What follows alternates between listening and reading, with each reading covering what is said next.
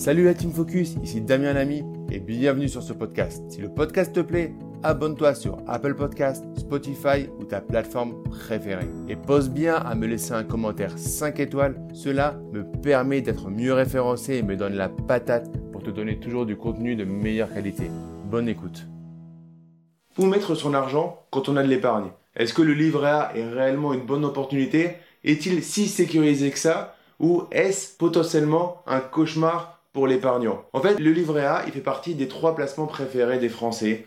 L'assurance vie principalement au fonds euro, le livret A donc, et l'immobilier. Et en fait, on voit une composante qui va avec euh, tous ces placements, c'est la sécurité. En fait, on aime avoir le maximum de sécurité, mais on voudrait également avoir le maximum de rentabilité. Alors, on va voir dans cette vidéo, prenant des exemples clairs et simples, si euh, le livret A, c'est une bonne opportunité en cas, en, cas de, crise, quand on a euh, une crise sanitaire, une crise économique comme on est en train de, traverser, ou est-ce qu'en fait c'est une fausse bonne idée et que ça peut vite tourner au cauchemar? Bonjour à tous, ici Damien Lamy, ancien banquier d'affaires pendant plus de 14 ans. Je prends du plaisir aujourd'hui à vous accompagner au quotidien autour de l'investissement immobilier, de la création d'entreprise et plus généralement de tous les actifs qu'on peut se créer au service de sa vie. J'ai écrit le livre Les clés de l'immobilier rentable et sécurisé. Alors dans cette vidéo, j'ai la lourde tâche de vous parler du livret A qui est l'un des placements préférés des Français. Et je sais qu'il faut faire attention à ce qu'on dit au sujet de, euh, de ce livret, qui est le premier réflexe qu'on a quand on a un petit peu d'épargne de côté. Alors dans cette vidéo, on va prendre l'exemple de Romain qui est un salarié depuis maintenant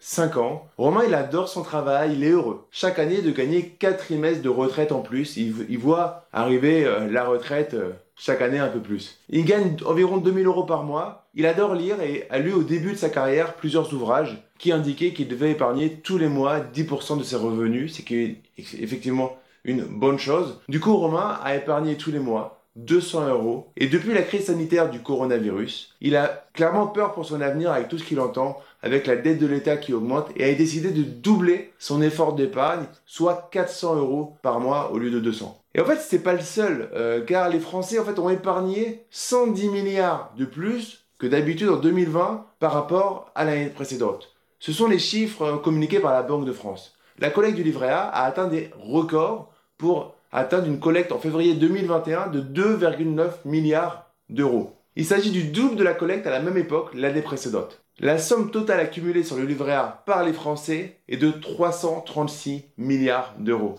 Les Français ont fait cette épargne record car en fait ils ont été privés de beaucoup de liberté et au moins eu l'occasion de dépenser leur argent tout simplement. Et même en fait, pendant les sorties de confinement, les Français ont continué à épargner. En fait, on peut expliquer cela par une peur de la façon dont va être gérée la dette de l'État qui s'est creusée, qu'on a vu se creuser pendant toute cette crise sanitaire. En fait, les Français, ils ont peur pour l'avenir et l'augmentation potentielle des impôts. On peut voir que l'épargne que les Français ont mis de côté, en plus sur leur livret est une somme qui pourrait pratiquement gommer d'un revers de la manche les dépenses de l'État dues à la crise sanitaire de la Covid-19. Alors, peut se poser la question à quoi sert cet argent qui est stocké, qui est mis sur les livrets A? Alors pour les Français, il s'agit d'argent qui dort mais en fait, il dort pas tant que ça. Il est même très utile. 60% du total est géré par la Caisse des dépôts pour gérer le logement social. Et 40% est géré par les banques. En échange, les banques s'engagent à accorder plus facilement des crédits aux entreprises. C'est donc un placement qui, euh, d'un côté, est un placement solidaire. Romain est rassuré de ce placement et il se dit que dans tous les cas, cela pourrait être utile si les impôts augmentent ou pour préparer sa retraite. Mais alors, est-ce qu'épargner sur un livret A est rentable et est-ce vraiment sans risque sur la somme versée? Il n'y a jamais de réponse blanc ou noir, donc c'est oui et non, car en fait il y a un fonds de garantie des dépôts et de résolution qui permet de protéger les clients pour les sommes déposées sur les comptes, livrets et plans d'épargne. La garantie de dépôt couvre les comptes et les livrets d'épargne jusqu'à un total de 100 000 euros par client et par établissement bancaire. Du coup, on a quand même une certaine marge. Alors théoriquement, votre argent est bien protégé, donc Romain a raison d'être rassuré et sécurisé par rapport à ça. Maintenant, en cas de défaillance simultanée de plusieurs établissements bancaires, est-ce que réellement le FGDR, donc ce fonds de garantie, sera en mesure de réellement rembourser l'ensemble des clients? On peut réellement se poser la question. D'autre part, avec la dette de l'État qui se creuse chaque minute, dans un scénario noir, l'État pourrait très bien se servir sur les livrets A pour effacer une partie de sa dette. Si on regarde maintenant d'un angle purement économique, le taux du livret A connaît une baisse régulièrement depuis quelques années. Alors bon, vous me direz, entre 0,75% et 0,5%, ça va pas chercher très loin. Mais deux analyses sont possibles. La première qui consiste à dire que c'est mieux que rien, cela sans prendre de risques, on est quand même assez tranquille. Et la deuxième, qu'il y a une baisse indirecte de son épargne. Et je vais vous illustrer ça. En effet, si l'inflation est supérieure au taux du livret A, alors cela signifie que vous perdez de l'argent. Comme l'inflation a encore fortement baissé en 2020, jusqu'à moins 0,3% en décembre 2020, il n'y a pas le problème pour l'instant. Mais si elle repart fortement à la hausse, ce qui semble, comme cela semble être le cas et qui devrait s'accélérer en sortie de crise sanitaire, ça pourrait vite devenir un problème. Par exemple, l'inflation a progressé de 0,9% en janvier 2021 par rapport à l'année précédente. On va prendre un exemple concret. Romain a 20 000 euros sur son livret A et nous avons une inflation de 3,5% pendant que le taux du livret A stagne à 0,5%. Alors l'épargne de Romain connaît l'équivalent d'une baisse de 3%. Pour illustrer cela, prenons l'exemple d'un produit euh, connu de tous les Français, un produit de quotidien, le prix d'une baguette de pain, que l'on va fixer à 1 euro. Romain peut donc en acheter au début de l'année l'équivalent de 20 000. Un gros appétit.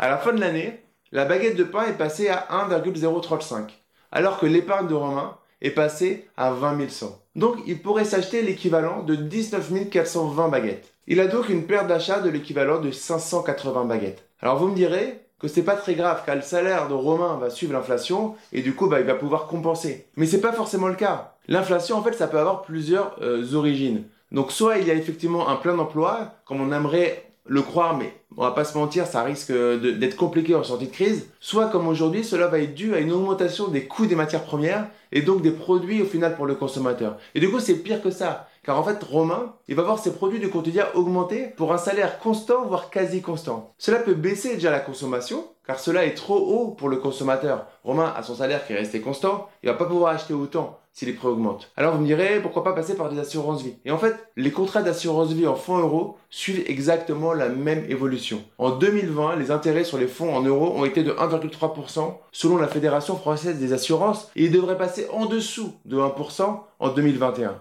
Alors maintenant, que devrait faire notre ami Romain? Déjà, il n'y a pas de drame par rapport à ça car l'inflation est relativement faible et ça va pas augmenter en quelques mois euh, comme ça.